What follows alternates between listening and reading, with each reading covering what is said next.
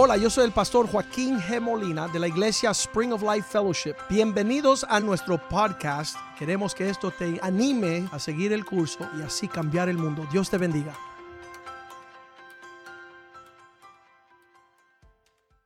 Padre, pedimos tu bendición sobre tu palabra, que podamos ser tu pueblo, aquellos que amamos tu palabra, recibimos tu palabra, sabemos que tu palabra es la lámpara a nuestros pies, luz a nuestra senda para no tropezar.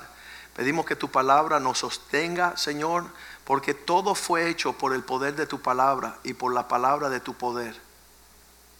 Todo lo que está creado fue hecho, Señor, por las cosas que tú hablaste. Y sabemos que los cielos pasarán y la tierra pasará, pero tu palabra permanece para siempre. Que podamos recibir tu palabra como una buena semilla en el corazón para que produzca unos frutos buenos, Señor. Que podamos, Señor, comer y deleitarnos en una cosecha que glorifica tu nombre. Que tu palabra sea una espada de doble filo, Señor, que penetre lo más profundo de nuestro ser y ahí nos haga libres, Señor, de toda atadura, de toda área afectada, que tu palabra venga a libertar a los cautivos, Señor. Pedimos, Señor, que tú prospere tu palabra en nuestras vidas y siempre sea el pan de vida, Señor. Que tú dices, no solo del pan vivirá el hombre, sino de toda palabra que sale de la boca de Dios. Que eso sea nuestro alimento y que así podamos vivir la vida en paz, en gozo, en tranquilidad y prosperidad, según prospera nuestra alma. Te glorificamos a ti, celebramos a ti. Gracias por lo que Cristo hizo en la cruz, oh Dios. Gracias por esta gran salvación que tenemos.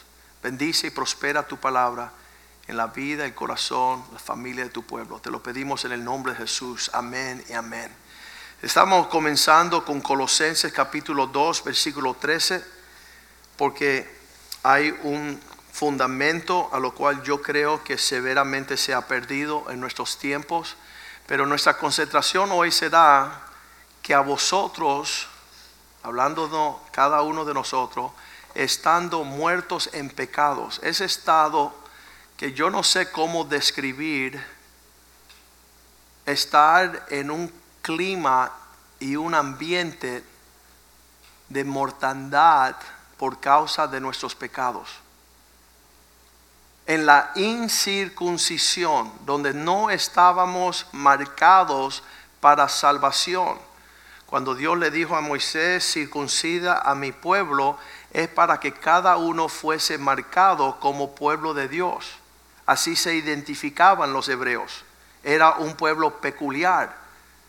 Estaban marcados a través de la circuncisión para mostrar que ellos le pertenecían a Dios. Y cada pueblo que no estaba circuncidado como Goliat se llamó un incircunciso.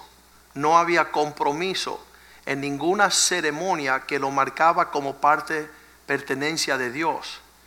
Hoy día el Señor no nos pide que nos circuncidemos en el cuerpo físico, pero sí en el corazón. Que estemos marcados con una experiencia y un trato de parte de Dios donde no estamos caminando según el placer de lo que nosotros queremos, sino en esa marca del corazón estamos consagrados a pertenecerle al Señor. Y a través de esta circuncisión nos dio vida juntamente con Él, como perdonándonos todos los pecados.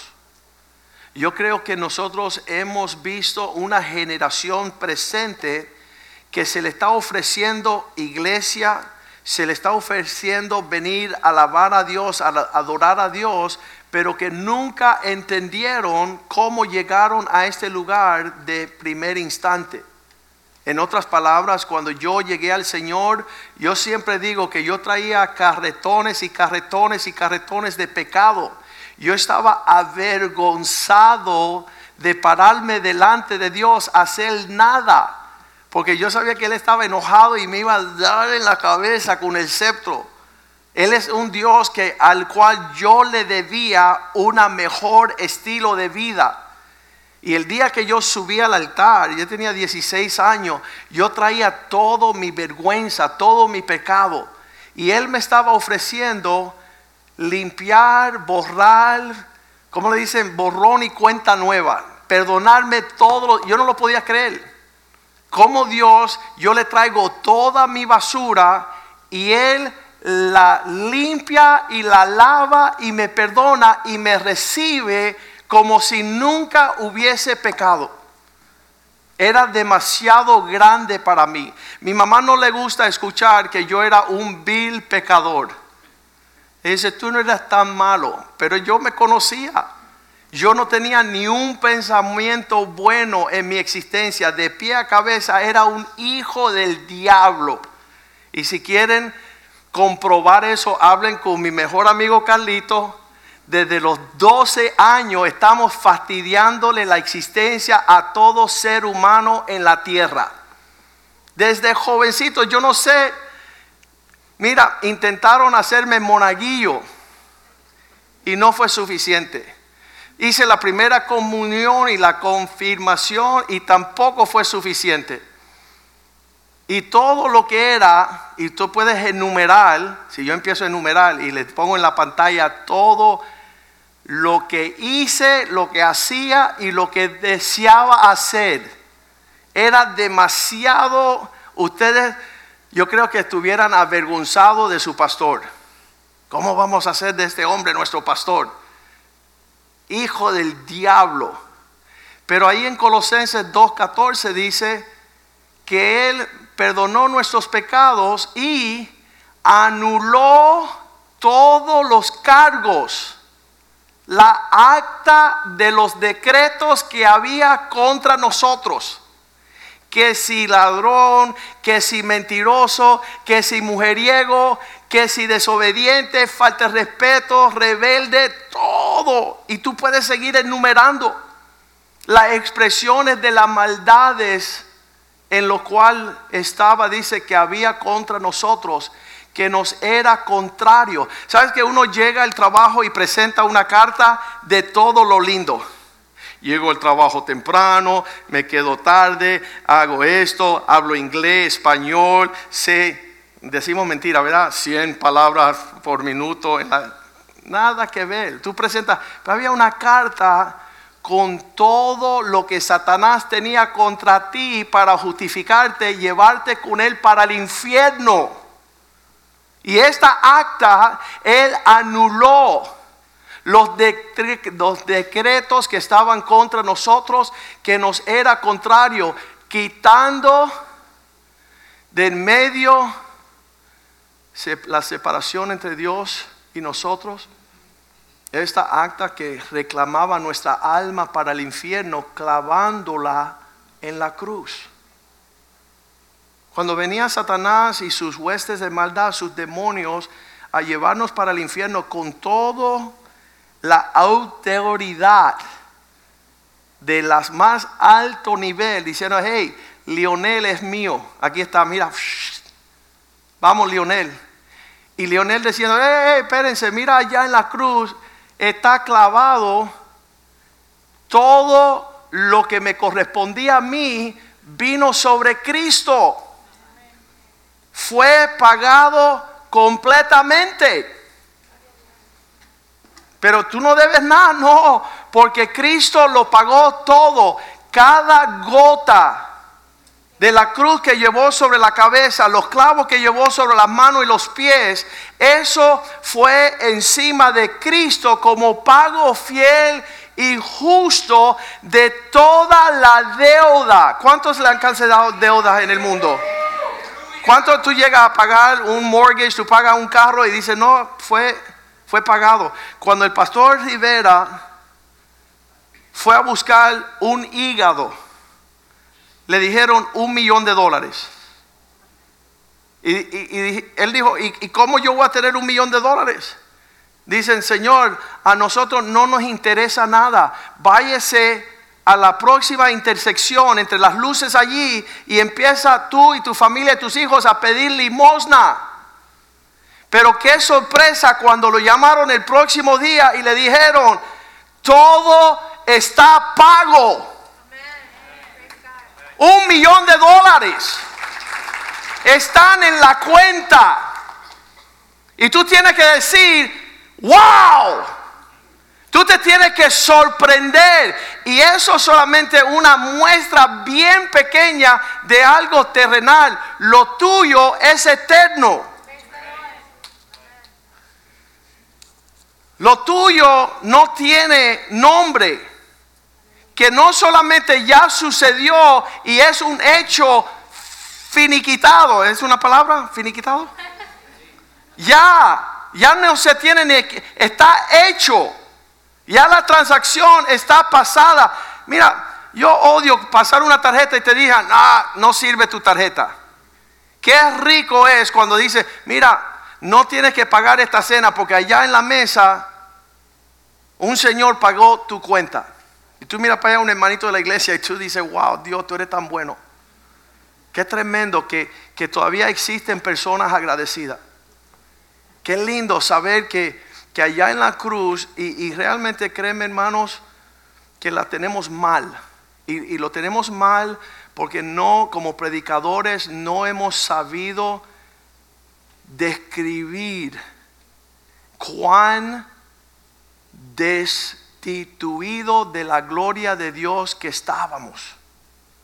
En otras palabras, que Dios nos muestre qué sería de nosotros sin la intervención de Cristo en la cruz. Yo, yo cada vez que veo esta boda de George y Megan, cada vez que veo los jóvenes, esa Melissa que está cantando en esa canción, padre, madre y hermano mayor mueren el mismo día. Suficiente a los seis añitos, suficiente para que fuese ella traumada toda la vida. No, no fuese apta para ser la esposa de mi hijo. Fuera psicológicamente atrofiada si no fuera por un Cristo que la tiene una burbuja de refugio donde la sonrisa de ella puede tener paz. Pero eso es lo sobrenatural, en lo espiritual, que no, no hay psiquiatra, no hay pastillas, no hay sistema social, político, religioso que puede hacer eso una realidad. Tiene que ser un poder espiritual mucho por encima de lo que entendemos.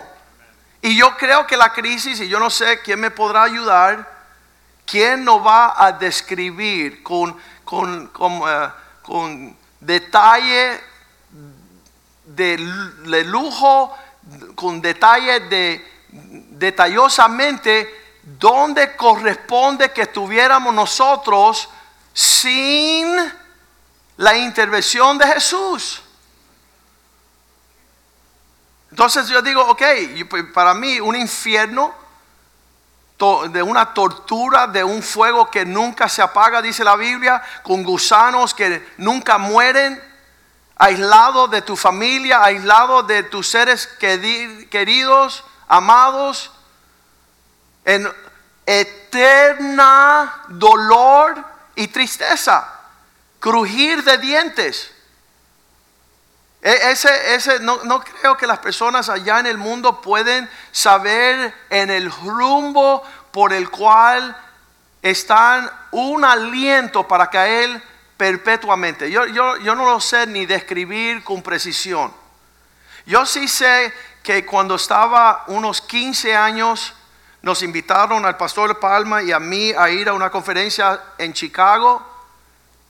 Y estaban más de 1500 pastores allí y yo le hice una pregunta al Señor. Yo le dije hace 15 años, Señor, ¿por qué Dentro de mí hay una pasión insaciable de agradarte en lo más mínimo.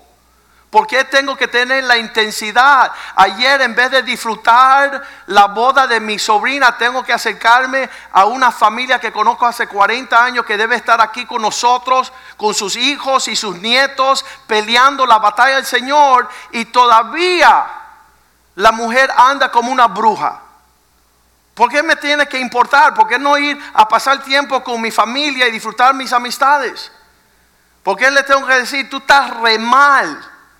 Y esta, este mundo necesita hombres y mujeres dispuestas de levantar una bandera a Cristo.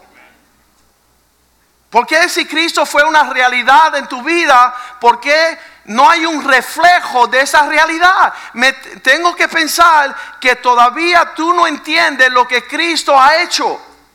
Borrando la acta, el decreto, clavándola a la cruz, diciendo, lo que me deben ellos va sobre mí, Satanás. Si tú le quieres dar unas bofetadas a ellos, dámela a mí.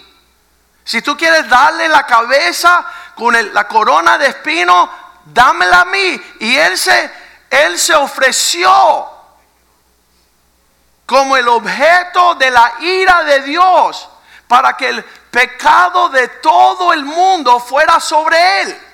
Y cuando le pregunto al Señor, ¿por qué la intensidad? ¿Por qué la pasión? ¿Por qué soy tan abnormal de querer importarme el mal, los asuntos tuyos que los míos? Es porque ya yo no me pertenezco. Yo no puedo pretender que no pagaron para que yo dejara de ser esclavo de Satanás. Él pagó el precio, ahora soy tengo nuevo dueño. No estoy libre para hacer lo que yo quiero.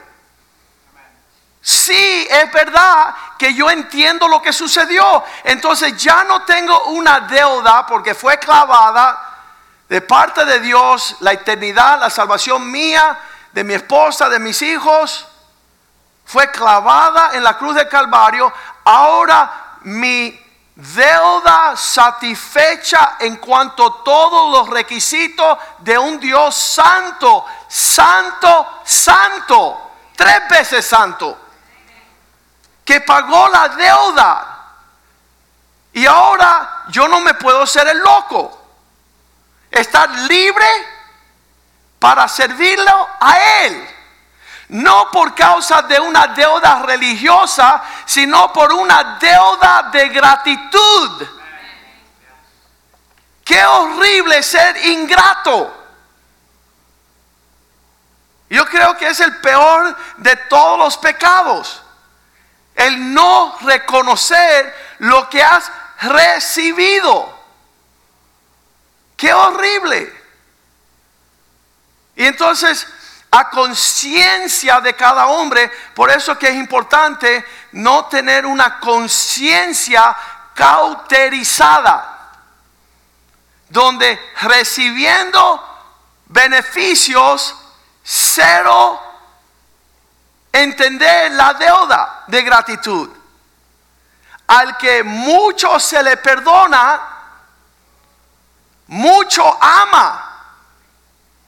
Y cuando le hago la pregunta al Señor, Señor, ¿por qué yo soy el raro que tengo que vivir esta realidad 24 horas el día, 7 días a la semana? Yo no puedo ponerme la gorrita de cristiano, agarrar la Biblia y ser cristiano dos horas el domingo, porque la sangre de Cristo me compró enteramente. Mi gratitud tiene que ser completo. Yo todavía me acuerdo el suegro antes que llegó acá, antes que se convirtió de verdad, cristiano de toda la vida, cuando nacieron las hijas, y yo voy a una boda y yo estoy predicando una boda, ¿por qué? Porque tengo que decirle a todo el mundo lo que Cristo hizo por mí. Si tú ves que tú tienes una cadena perpetua que vas a ir para la cárcel de por siempre, eso sucedió hace unos años aquí, donde un hombre le dieron tres cadenas perpetuas. Lo querían trancar en la cárcel por el resto de su vida. Si yo fuera médico, yo no pudiera ayudarle. Si tuviera un problema cardíaco, quizás sí. Le dono el corazón para que él viva. Y el agradecimiento tiene que ser increíble. Pero como soy abogado, fui a defenderlo y a los seis meses los fiscales y la jueza decidió votar el caso y votar el expediente y no hay un caso criminal habiendo sido expuesto a tres cadenas perpetuas. Y yo me moví rápido como abogado y fue a librarle a él de ser preso. ah, como uno libra un animal de ser presa y, y- y libre a los seis meses, sin un expediente, no, no hay marca en su vida. Y yo tomo la hoja de- de- del papel de ese día y la arranco y le digo, mira, aquí están los cargos, aquí está la penalidad y tú estás absuelto completamente y no te cobro un kilo. ¿Qué, qué es la deuda moral, emocional, terrenal? Yo le dije, mira, arrodíllate todos los días en la mañana frente a este papelito y dale gracias a Dios. Porque tú estuvieras con un gran ministerio de la cárcel. Pero Dios te libró. Ahora tu vida le pertenece a Cristo. Porque se supone que tú estuvieras trancado o muerto. Y entonces eso es algo terrenal. Cada uno de nosotros tenemos esa realidad. Le pregunto, Señor, ¿por qué esta pasión? ¿Por qué esta inquietud? ¿Por qué, ¿Por qué yo he perdido relaciones con mis tíos, mis hermanos, mis primos, mis sobrinos? Por la intensidad de lo que yo siento que Dios ha hecho y, y lo indiferente. Casi como que yo me merecía no pasar problema. Yo me merezco el cielo. Yo me merezco hacer lo que yo quiera y Dios de toda, de toda manera me tiene que recibir. Y eso me irrita a mí. Digo, Señor, ¿por qué yo soy diferente? ¿Por qué yo no puedo dejar de pensar lo que tú hiciste por mí en un tiempo determinado donde se supone que yo no pudiera levantar cabeza y tú levantaste mi cabeza? Tú me prosperaste, tú me bendeciste, tú me guardas, tú me proteges, tú has guardado mis hijos, su entrada y su salida, tú, tú tienes una vida linda. Me pregunta Nick a los 18 años, papá, ¿qué va a pasar conmigo en la vida? Le digo, tú eres un hijo obediente, te va a ir re bien. Tú tienes todas las promesas de Dios sobre tu vida, tú vas a prosperar en todo. No porque se lo mereces, sino por una actitud dispuesto a ofrecerse como un siervo de Dios. Este año cuando se casó, el año pasado, le pedí que dejara a los jóvenes. Tú no tienes que ser líder, ya tú estás casado, ya estás comenzando tu carrera, ya tú tienes demasiado tarea, concéntrate en darme unos nietos. Y él dijo, no, papá, yo tengo una deuda con Dios. Yo, yo, yo, yo no, no me obligues a estar, no, no me impone el estar. Yo necesito mostrarle a Dios que Él ha sido bueno conmigo. ¿Cómo yo cuando Dios me lo da todo le voy a dar menos a Él? Es un muchacho de 25 años en ese entonces. Y entonces vemos que le digo, Señor, ¿por qué? ¿Por qué? ¿Por qué abruma dentro de mí algo que no es normal? Y él dice, ¿sabes por qué? Porque tú estás sobrebrumado por el amor que yo te he mostrado.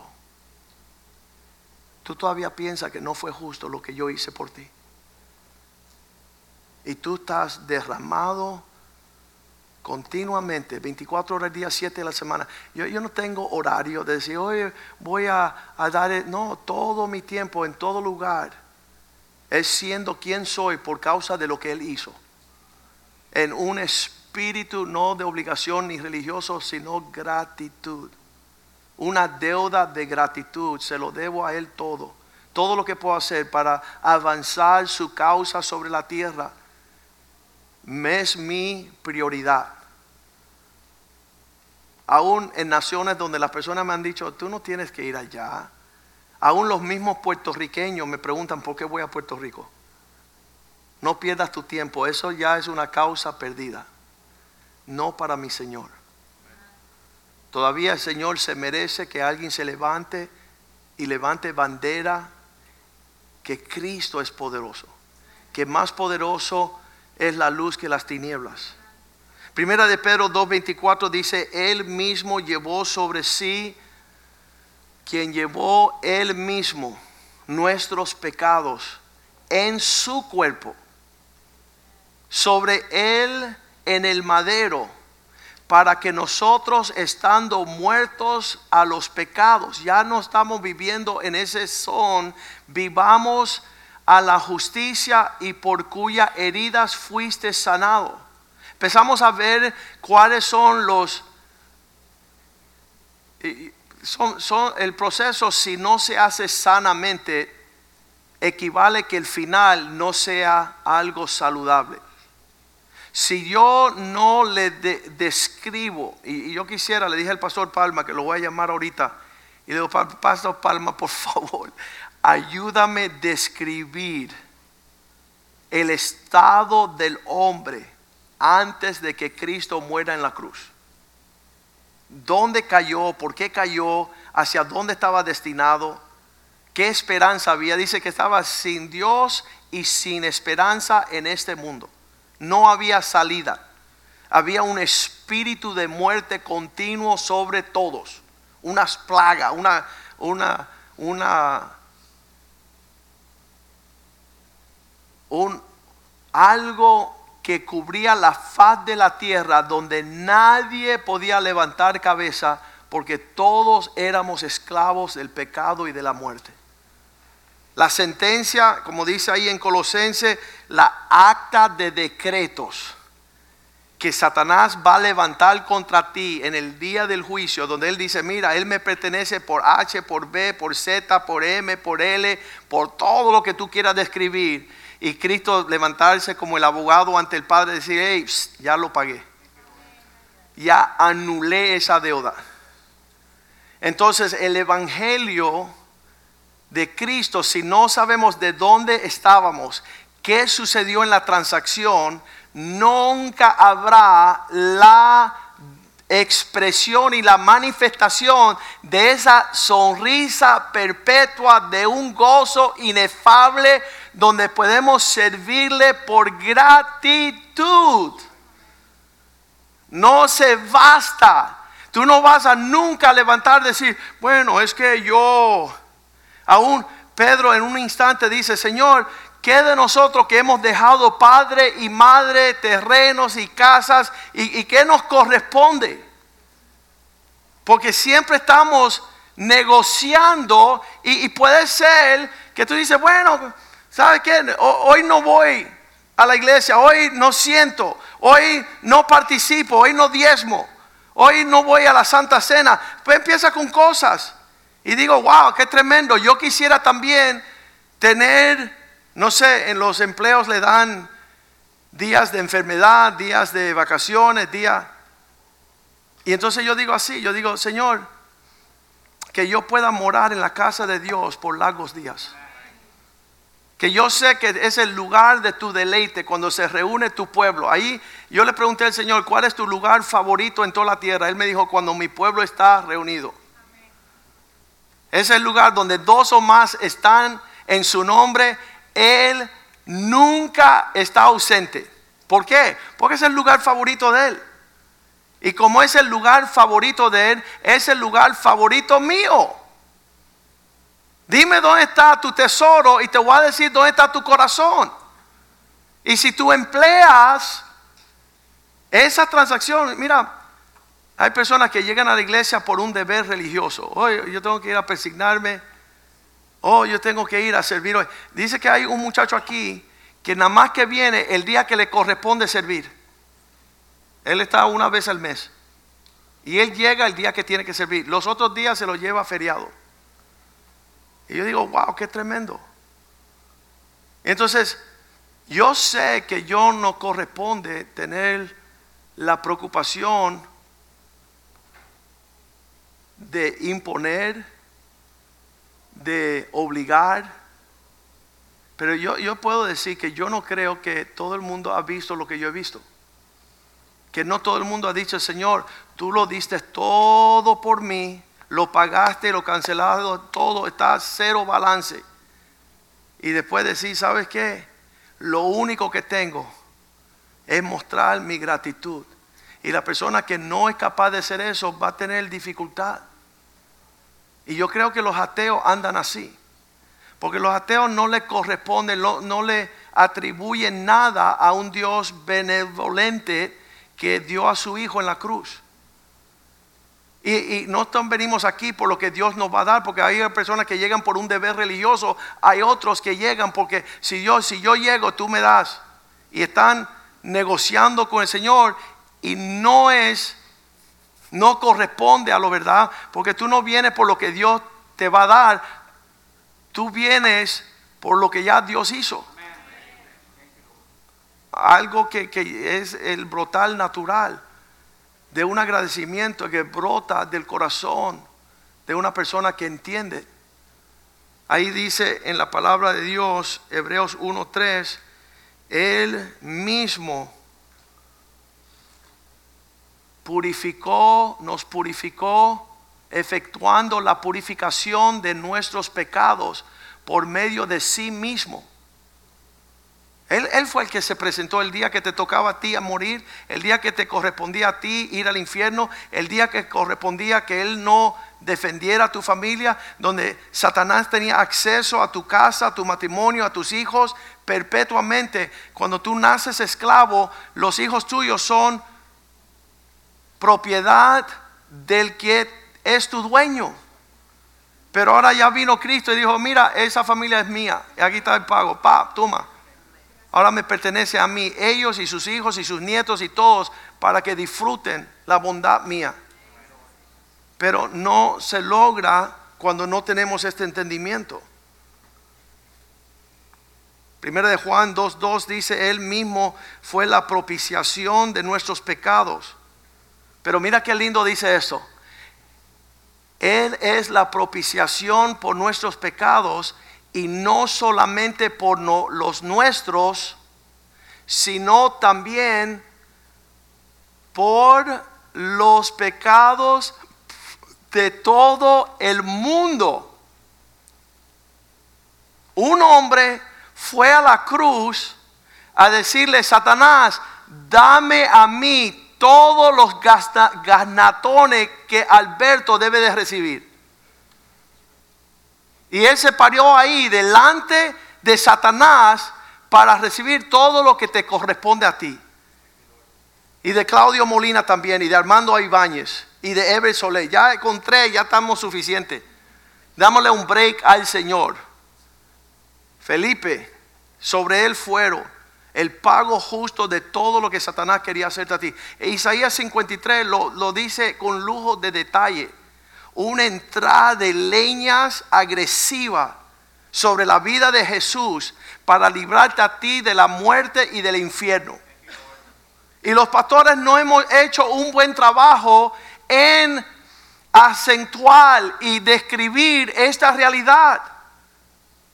Había unos pastores en tiempos antiguos que cuando predicaban, las personas, eh, se llamaba esta prédica, pecadores en las manos de un Dios iracundo, que, que iba a mandar millares de millares de personas al infierno. Y cuando estaba predicando esta, este sermón, decía que los feligreses sentía el infierno debajo de sus pies, como que se iban a ir para el infierno en una actitud ingrata. Sinners in the hands of an angry God. Y dice que las personas que escuchaban ese sermón temblaban en sus asientos porque conocían. Dice que algunos son salvos, pero había, todavía tienen olor de humo. Estaban ahí ardiendo en las llamas del infierno cuando Cristo dijo, ese no me lo toque, que yo pagué su deuda.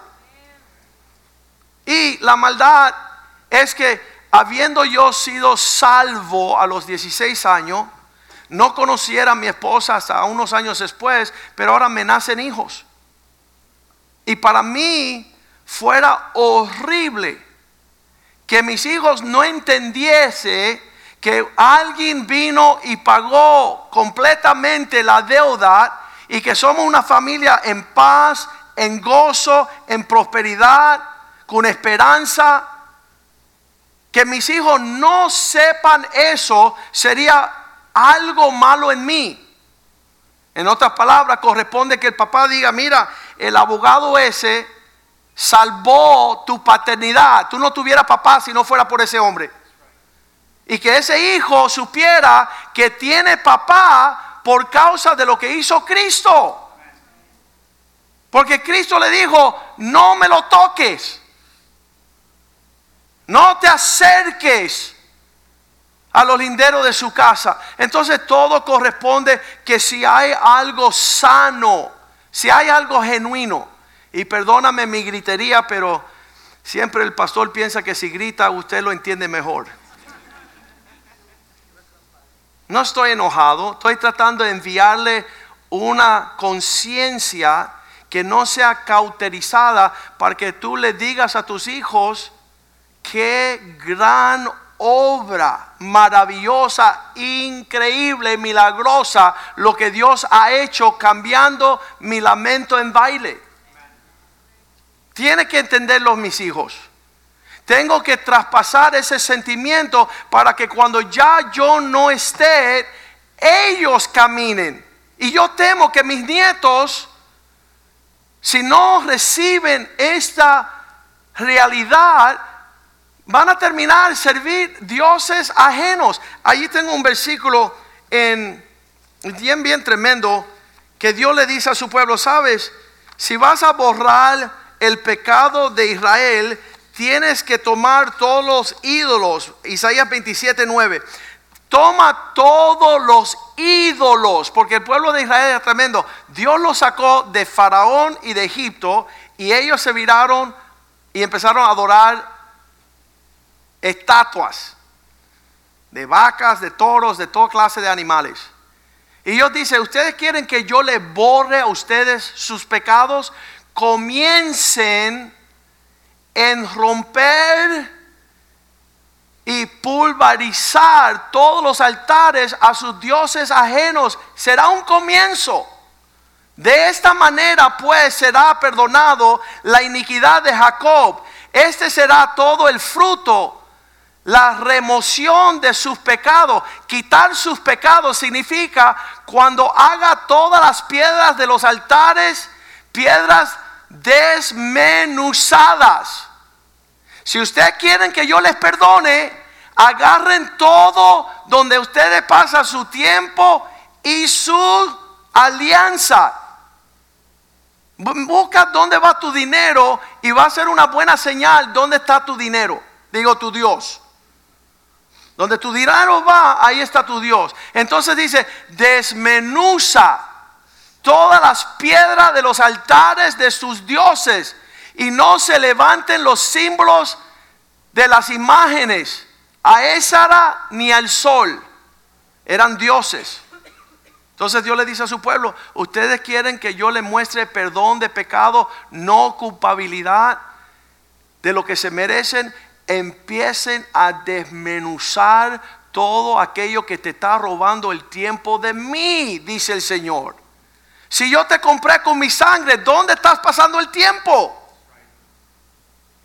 Ibas al infierno, te merecía la tortura eterna. Y, obviamente, nuevo digo, los pastores, los predicadores, como no hemos sabido describir este estado y este clima de lo que nos merecemos. Porque estamos viviendo una generación de jóvenes que piensan que todo se lo merece. Y como ellos no saben, ¿y por qué no me están dando? Oye, malvado, tú no te das cuenta que hoy tú vives en una mansión y yo vivía un efficiency. Tú no te das cuenta lo que he luchado y trabajado para que tú tengas lo que yo no tuve. Pero una generación que no tiene conciencia de lo que ha recibido gratuitamente piensa que se lo merece y que no tiene que hacer nada. Estábamos en, un camino a Polonia con el pastor Richie y conocimos un joven, nos pasamos ocho horas en todo ese viaje nocturno predicándole a este joven. Y le digo, mira, este hombre yo le debo mi vida porque me predicó el Evangelio, me ganó para Cristo, pasó el tiempo, me discipuló, me enseñó, me, me trajo a Cristo. Y yo estoy infinitamente agradecido a Él por lo que Él hizo por mí. Y el joven dice, bueno, eso es una manera de verlo, pero yo lo veo de otra manera. Y le digo, ¿de qué manera tú lo ves? Dice, bueno, Él te debe de agradecer a ti que tú lo escuchaste. Porque si no, Él no tuviera discípulo. Y le digo, ¿sabe? Yo empecé a reír y le dije, mira, oye, tú necesitas un psiquiatra, un neurólogo. Tú necesitas alguien que entre en esa cabecita y te arregle ahí todas las conexiones eléctricas. Porque tú estás quemado. Algo pasó, se te quemó, se te voló un fusible. Como el hombre que todo lo hizo por mí me tiene que agradecer a mí que yo se lo recibí. Y así está el mundo. Dios no me puede mandar al infierno. Yo soy el hijo de don fulano. No, mister, tú y Mengano se van. Porque no supieron la misericordia de Dios que te visitó no pudieron pesar, darle valor, aprecio a lo que Cristo hizo. Y entonces, yo no sé, Pastor Mediero, ayúdame por favor. ¿Cómo nosotros describimos el infierno en el cual nosotros íbamos a enfrentar? Yo decía a Pastor Richie, el, necio no se detiene hasta que una pared de cemento esté delante de él y cuando reviente su cerebro y tiene toda la materia gris por todos lados, dice, ay, había algo allí. Y se da cuenta después de la tragedia. Pero el sabio entiende y ve el mal y se aparta. Y yo le digo, Señor, yo no soy, yo siempre se lo digo a, los amigos pastores míos, yo no soy el modelo del ejemplo de lo que debemos de ser. Yo, yo, soy el más horrible, yo creo que por eso Dios me escogió. El más horrible. Pero tiene que haber una medida. Cuando yo hablo a un hombre de negocio y él me dice, no, yo difiero contigo, Joaquín, eh, tú lo tomas muy a pecho. Le digo, ven acá, malvado, y cuando te roban a ti la empresa, ¿qué tú haces? Oh, sí, yo llamo al fiscal y la policía y todo el mundo va preso. Y los que roban en la casa de Dios. Bueno, es que hay que entenderle porque no. Lo, lo que tenemos que ver es cómo nosotros logramos, por la misericordia, por la gracia de Dios, poder movernos en un sentimiento, no religioso, no de obligación, no de deuda, sino sanar nuestra falta de gratitud. Señor, que fluya hacia ti un servicio correspondiente a lo que tú hiciste en la cruz. Y yo sé que no es una vez a la semana persignarse dos horas. Yo tengo que creer que Dios compró un pueblo 24 horas el día, 7 días a la semana. Oye, pastor, ¿cuánto tengo que diezmar? Bueno, yo no sé, mira, ¿quién te dio lo que tú tienes? Dice Dios. Entonces, ¿a quién le pertenece? A Dios. Entonces, dale a Dios lo que a Dios le corresponde. No, no seas un miserable a preguntarme a mí cuánto tú le vas al que te bendice a ti. Qué tremendo. Aquí tuvo unos años atrás un pastor me dice, pastor, voy a diezmar allá a Sudamérica porque tengo compromiso con la iglesia allá bien lejos y vivo aquí hace 10 años. Digo, bueno, mira, ¿por qué vas a comer a Burger King y pagas en McDonald's? No, donde tú eres bendecido, donde brota la agua, donde tú tomas, donde tú vives, donde está tu familia beneficiándose, sé fiel en un espíritu no de obligación ni que te estén obligando, sino de gratitud. Un joven se crió aquí desde los tres añitos. Todas las peleas a vida y por haber. 25 años después. Pastor, tengo un llamado a la iglesia a cruzar la calle. Ah, te felicito, malvado. Qué bueno que aquí te formaste, aquí todo el mundo contribuyó a que tú pudieras ser hombre y desarrollarte como un esposo y un papá y tener una familia y te vas a un lugar donde no le debes nada a nadie. ¿Qué vamos a hacer con los hijos de Palma que se vayan para el infierno? ¿Qué vamos a hacer con los hijos de Kenny? También que se pierdan los hijos míos porque eran más pequeños. Ya que a ti te llevamos a la cima, eres exitoso y próspero, te vas a otro lugar. Hemos perdido la mente. Dice la palabra, en los últimos días perderán el afecto natural. El, el- afecto natural es que aquel que recibe, al que mucho se le da, poco ama. No, mucho ama. Ahí lo trató de decir el Señor en Lucas 7, 36, cuando llegó un fariseo, lo invitó a su casa en Galilea. Y dice que se reclinó, se sentó a la mesa a comer con este fariseo. Es un, una muestra en un día de nuestro Maestro y Dios Jesucristo. Él llega a esta casa, versículo 37. Había entonces una mujer de la ciudad que era pecadora. Yo no sé qué pecado, quizás ramera. Era conocida en la ciudad como rebelde, desobediente. Al saber que Jesús estaba en la mesa de la casa del fariseo, trajo un frasco de alabastro con perfume. Eh, Es lindo, a mí me encanta ver la expresión de gratitud de cada persona. Eso, eso, ¿sabes por qué? Porque nadie te dicta, lo haces por amor. Es, una, es un fluir que me encanta ver en cualquiera dirección. Eso me trae mucho agrado. Es un refrigerio a mi alma ver una persona mostrar algo, porque no es algo que tú le dices, mira, trae esto a esta hora, a esta casa. No, hay algo que está ahí fluyendo en el corazón que es natural. Y por eso él dice, vuelve a tu primer amor donde era algo que hacía no por deber, sino por espontáneamente. Tan lindo ver eso. Y ella trajo su frasco de perfume, versículo 38. Y estando detrás de él a sus pies, llorando, comenzó a regar con lágrimas sus pies y lo enjugaba con sus cabellos y besaba sus pies y lo ungía con el perfume. Esta intimidad donde nadie le está deteniendo ni enseñando.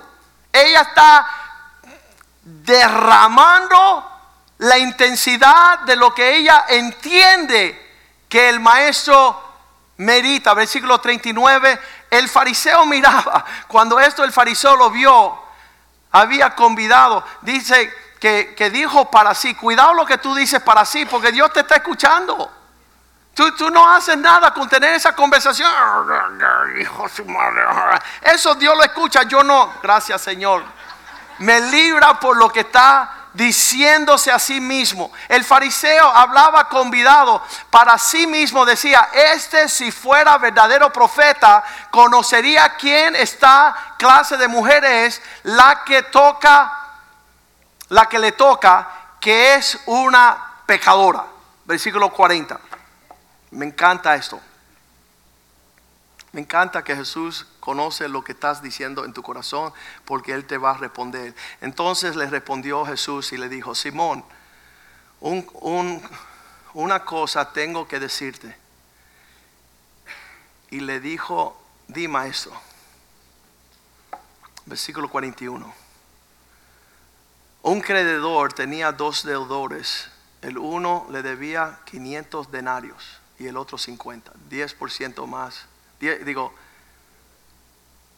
el, ya, el 10% menos. Y yo teniendo, y no teniendo ellos con qué pagar, perdonó a ambos. La deuda de 500 y de 50. Dime pues, ¿cuál de ellos le ama más? ¿Quién, quién ama a Dios más? ¿Mediero? Hijo de su madre, que acabó con la quinta y las mangas. O por allá Josué Molina, que fue, solo se robó su estudiante de discipulado en la clase dominical. Se casó con Lily. Uno en el mundo acabando, rezando con todo, y el otro que estaba solamente robándole una ovejita al Señor. Préstamela, te devuelvo después. Y, y el fariseo dice, ¿cuál de ellos le amara más? Dice el versículo 43, respondió Simón, dijo, pienso que aquel a quien perdonó más. Y él le dijo, rectamente ha juzgado. El que fue un, ok, me corresponde, yo fui peor que todos. Entonces tengo que amar más que todos. O puede ser que tú todavía no has hecho tu contabilidad. Ahí puedes hablar con Mediero, que es contador. y poner todos los ingresos y todas las deudas y ver qué corresponde de lo que Dios ha hecho por ti. Y Satanás cayó de su lugar de ser un ángel perfecto porque dice la Biblia, por tus muchos comercios. Que tú estabas arreglando los libritos y nunca llegaba a que Dios tú le debía y él no a ti. Pero hay unos hermanitos que siempre Dios le debe más que lo que él le debe a ellos. Cuando tenemos los dos hombres en la cruz del Calvario, uno dice, oye malvado, tú no te entiendes que nosotros merecemos lo que tenemos y este no ha hecho nada. Y el otro decía que se muera él y su abuela y todo el mundo, a mí no importa. Eh, la actitud de aquel que no reconoce nada se va para el infierno. No hay paraíso para él. No hay capacidad de trasladarse de las tinieblas a la luz porque sus contrataciones, su comercio. Cuando entra la matemática, a mí me encantan los hermanitos. Yo voy a 10 mal, 10 mal. Cuando hago a ese nivel de, ahí no, no sé ni, ¿qué es el 10% de 5 millones? Se me olvidó. Se pierde la matemática. Por tus muchas contrataciones caíste de lo alto. Lo dice la Biblia. Las personas piensan que Satanás lo hizo y dicen, oh, yo no fumo ni bebo. Yo digo, el diablo tampoco. Fue su matemática la que no correspondían. No sabía ni sumar ni restar. Había hecho eh, arroz con mango con todo ese lío. Y los ateos hacen lo mismo. Dios le da todo y ellos dicen, yo no creo que hay Dios. ¿Por qué? Porque no le quieren agradecer a nadie. Yo prefiero creer que no hay Dios para no tener que deberle nada y seguir en mi maldad al infierno. En estos días estamos haciendo mucho en, en la conferencia de hombres. Empezamos a poner al hombre y a la mujer. ¿Quién, ¿Quién es el que da más? Cuando empezamos a sumar lo que hace una mujer, ya los hombres sacan el pañuelito blanco y se rinden. No podemos competir. Ella hace mucho por encima de lo que hacemos nosotros. ¿Por qué? Porque Dios la creó así. Dios le dijo una ayuda perfecta, ideal, una compañera, ¿cómo le dicen eso? Idónea. Entonces, el mensaje de hoy, perdóname que estoy prolongando toda esta cuestión, cuando Cristo muere en la cruz del Calvario, Él grita, te telestai, ya lo pagué todo, it is finished es el, e, era la grampa de la palabra que usaban los judíos contadores cuando decían, ¿sabe qué? Cuenta cerrada, todo está pagado. Ahora lo único que debe es una deuda de gratitud. Y eso no te lo puede dar un corazón ajeno. Yo no te puedo agradecerle a Dios a través de ti. Tú tuviese que hacer esa matemática. Y todo el mundo va a corresponder que lo que hay. El Salmo 103 empieza a decir, bendice alma mía a Jehová. Bendiga mi ser su nombre santo. La única forma que podamos bendecir al Señor, versículo 2 dice estas palabras. Él es el que perdona. Bendice mi alma mía, no olvide ninguno de sus beneficios. Bendice alma mía Jehová. Bendiga mi ser su nombre santo. Bendice alma mía Jehová y nunca te olvides de sus beneficios ni de sus favores. Él es quien perdona. Próximo versículo. Él es quien perdona, mi hermano, tus iniquidades y maldades. Del hoyo saca tu vida, te corona de favores, sana todas tus dolencias.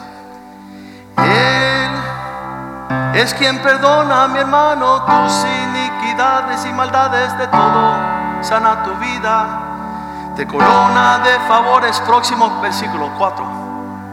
Rescata del hoyo tu alma escapa. Dice, Él es que perdona, mi hermano, todas sus iniquidades y maldades del hoyo, saca tu vida, te corona de favores, sacia de bien tu boca, Jehová te hace justicia para que rejuvenezcas como el águila. Y bendice alma mía Jehová. Bendiga mi ser santo. Bendice alma mía Jehová y nunca te olvides de sus beneficios ni de sus favores. Él es quien perdona, mi hermano, tus iniquidades y maldades del hoyo saca tu vida, te corona de favores, sacia de bien tu boca,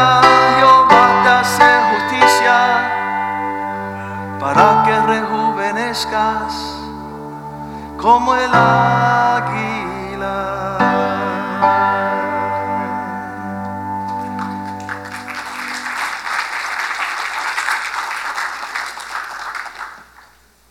Cosa enfermiza es no poder brotar el fluir de las fuentes de las aguas de vida eterna. Ahí bien dice el Señor a Simón en el Lucas 7, terminando esta porción de las Escrituras, dice, el que le perdonó más, el que ama más. Versículo 43, Simón le contestó, dijo, pienso que aquel quien le perdonó más, él le dijo rectamente has juzgado, versículo 20 44. Y vuelto a la mujer, dijo Simón, ¿ves esta mujer? Ella, cuando entré en tu casa, no me diste agua para mis pies, mas esta ha regado mis pies con sus lágrimas y lo has enjugado con sus cabellos. Versículo 45. No me diste beso como tradicionalmente se debe recibir a alguien en la casa, mas esta desde que entré no ha cesado de besar mis pies. Versículo 46. No ungiste mi cabeza con aceite como es la tradición de los judíos, mas esta ha ungido con perfume mis pies. Versículo 47. Por lo cual te digo que sus muchos pecados le son perdonados, porque amó mucho, mas aquel quien se le perdona poco, poco ama. Estoy pensando en esta situación que no es que Dios no ha hecho lo mismo por todos nosotros y corresponde que hará mucho más, sino que no le estamos dando lo que a Él le corresponde. Él es un Dios poderoso, Él es un Dios amoroso, justo, digno de ser alabado. Isaías 53, léalo en casa. Dice en versículo 3, Él fue rechazado y despreciado entre los hombres. El desprecio que Él recibió, 53.3. Despreciado y desechado entre los hombres. Más rechazado que Él no existe. Y lo hizo por ti. Varón de dolores experimentados en quebrantos. Y como escondimos de Él nuestro rostro, fue menospreciado y no lo estimamos. Vamos. Versículo 4. Él llevó sobre sí ciertamente nuestras enfermedades y sufrió nuestros dolores y nosotros le tuvimos por azotado y por herido de parte de Dios y abatido. Versículo 5. Fue a causa, fue herido por nuestras rebeliones, molido por nuestros pecados y castigados de nuestra paz. El castigo de nuestra paz fue sobre él y por sus llagas fuimos nosotros sanados. Toda esta descripción, versículo 7, tomó todos estos quebrantos y azotes por causa de, fue angustiado y afligido y no abrió su boca. No señaló, no se excusó, no vino a traer memoria cosas que no corresponde. Como cordero fue llevado al matadero y como oveja delante de sus trasquiladores enmudeció y no abrió su boca. Todo esto lo estamos viendo de manera real y continua para que Él podase, podrá librarnos a un espíritu de gratitud. Génesis 39, 9, sabemos la historia de José.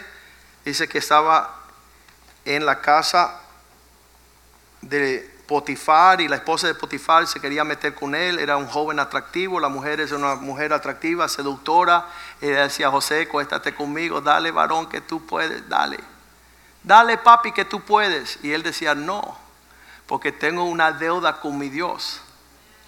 No es que tú no sexualmente me atraes, no es que no eras linda, no es que soy joven, no es que tengo la juventud, sino yo no soy capaz de hacerle un gran mal y pecar contra mi Dios.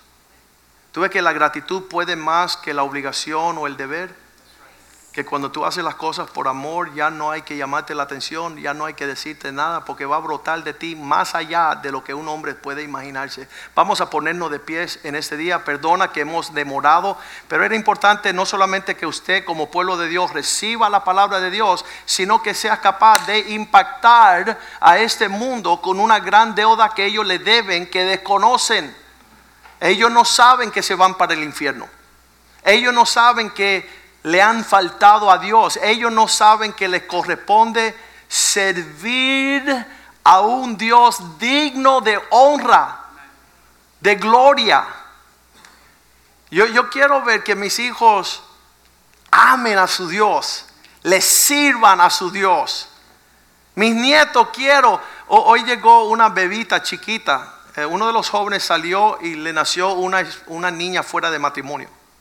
Él fue con una jovencita, boom, y ahí vino una niña. Ahora nace una niña que no tiene matrimonio, no están casados, no viven juntos, él es joven, él no tiene finanzas, no tiene nada, pero traen la niña por primera vez a la casa de Dios porque ellos conocen que este lugar es un lugar de refugio.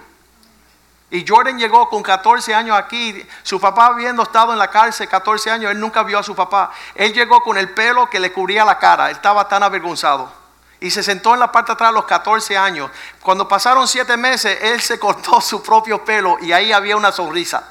Dios había sanado a ese joven en la casa de Dios. Pues él se cría aquí, se va para el mundo, embaraza a esta muchacha y hoy llegan de regreso a la casa de Dios. ¿Sabe lo que hacía la niña, la bebé? Danzaba. Ella amó la presencia de Dios esta mañana. Y nosotros merecemos tener algo mejor para nuestros hijos que nacen, los nietos, que nazcan a un papá, a una mamá, a una finanza, a una casa, de acuerdo a la palabra de Dios. No la religiosidad, de un corazón que quiere lo que Dios quiere. Eso es lo que está, es la señal de nuestro día. Le invitamos a ellos a regresar a presentar esa bebé al Señor, porque los niños son de Dios.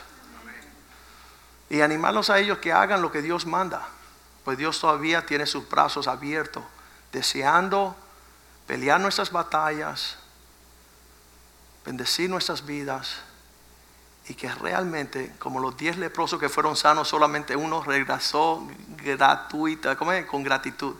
Y Cristo dice, bueno, no eran diez que sané, y porque solo viene uno de regreso. Yo quiero que el Señor sane mi corazón para que yo le dé a Dios lo que le corresponde. Y, y muchas veces las personas dicen, bueno, y fulano no lo hace, yo lo hago, a mí no me interesa quién hace qué. Yo sé que yo y mi casa queremos tener una gratitud al Dios del cielo y le sirvamos con alegría. Padre, te damos gracias por este mensaje. Sabemos que tú amas a tu pueblo, lo diste todo, diste a tu Hijo en la cruz del Calvario. Esa sangre fue dada por causa de nosotros que teníamos una angustia y una sentencia de muerte eterna, Señor, lejos de tu presencia. Pero tú interveniste e hiciste todo lo posible. Que esa realidad en nuestros libros de contabilidad corresponde que somos tuyos, Señor. No, ya para vivir nuestro deseo, sino vivir para ti. Que corresponde que nuestras vidas, nuestros matrimonios, nuestra familia puede estar a los pies tuyos, como estuvo esa mujer que enjugaba con sus lágrimas tus pies y con sus cabellos y con la unción del perfume, Señor. Ella estaba allí adorando su Dios, que nosotros también adoramos el nuestro. Sana nuestra dolencia, sana todo lo que está golpeado, que afecta, nosotros darte todo lo que corresponde. Como R.T. Kendo escribió, total forgiveness si Satanás ha podido levantar calumnia contra nuestro Dios, queremos que hoy tú sanes esa área para darte a ti lo que corresponde. que tú ofreciste tu Hijo como Cordero de Dios que quita el pecado del mundo. Tú eres el que sana, tú eres el que restaura, tú eres el que reconcilia a los hombres contigo. Que tu Espíritu Santo permita esta obra ser una realidad en nuestro corazón, en nuestras vidas. Y que fluya, Señor, algo que no tiene nada que ver con un espíritu religioso, oh Dios. Esto no es de compra ni de venta, Señor. Se trata de una conciencia que es capaz de arreglar cuentas, Señor. Por cuanto nuestros pecados sean rojos como el carmesí, tú lo harás blanco como la nieve.